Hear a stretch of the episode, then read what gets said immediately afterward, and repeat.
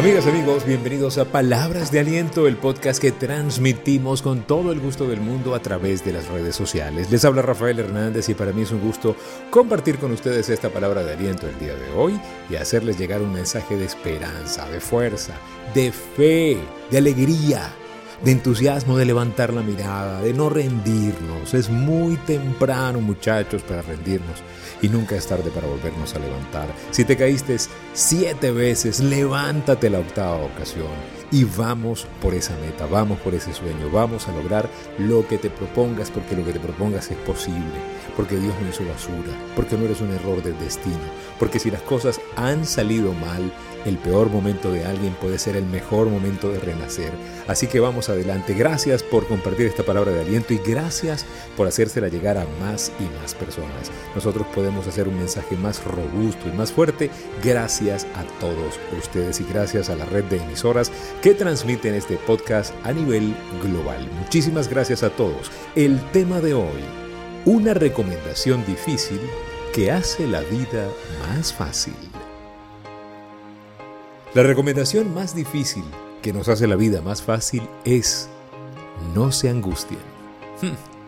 De paso, y por alguna razón, tendemos a hacer todo lo contrario a lo que nos dicen cuando decimos que hagamos o que no hagamos algo.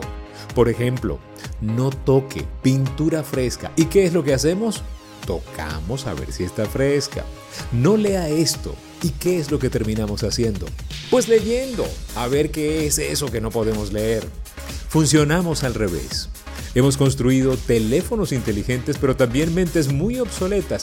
Bueno, eh, la mente no es obsoleta, vamos a corregir eso. Tenemos mentes brillantes que han aprendido a ser obsoletas, se han opacado por no pensar. Así como lo escucha, no sabemos pensar. Debemos desaprender a no pensar y reaprender a pensar bien. Aprender a desaprender para aprender. No lo olviden. Una de las recomendaciones más sencillas que hay es muy difícil de cumplir por ese preciso detalle. No sabemos pensar. Y la recomendación es no se angustien. Por nada estén afanosos. No se preocupen. No teman. La Biblia registra con tanta claridad esta recomendación que nos facilita la vida si la hacemos real en nosotros.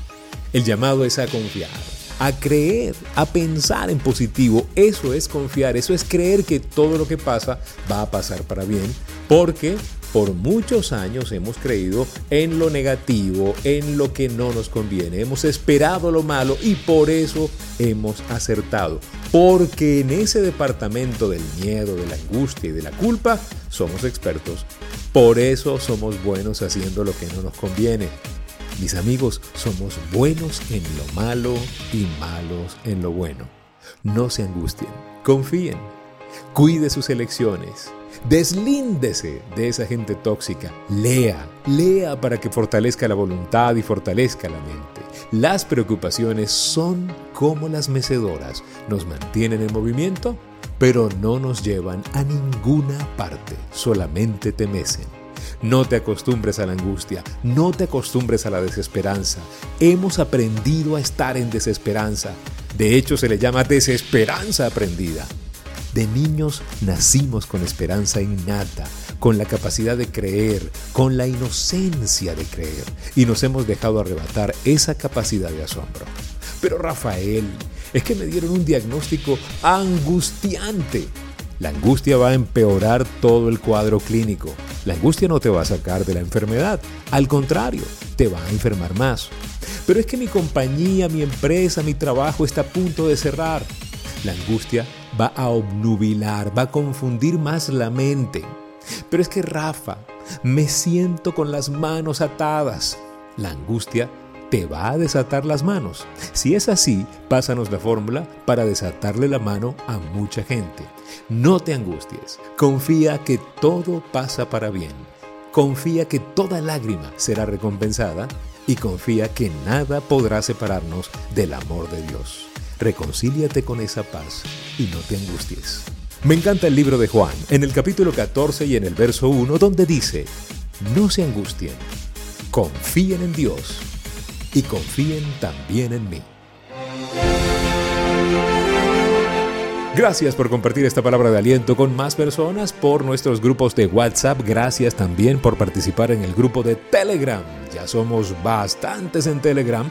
Ya estamos en Anchor FM, Spotify, Google Podcast, iBox y todas las plataformas digitales. Gracias por seguirnos en Instagram, arroba rafael.genteexcelente, en el Twitter Rafael Life Coach, en YouTube Life Coach Trainer Channel y gracias por visitar nuestro sitio en internet www.soygenteexcelente.com. Gracias, gracias por compartir este mensaje con más personas y nunca olviden, si pongo a Dios de primero, nunca llegaré de segundo.